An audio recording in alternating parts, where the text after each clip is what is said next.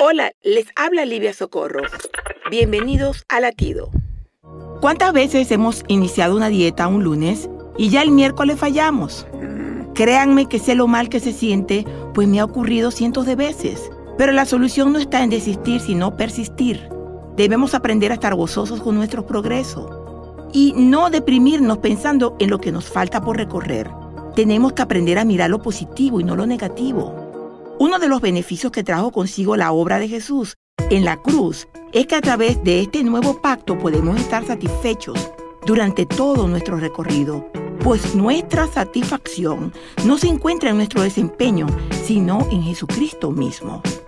Ora, acércate a Dios y pídele que te ayude a vivir en el fruto del Espíritu Santo, el dominio propio, para que puedas lograr tus metas.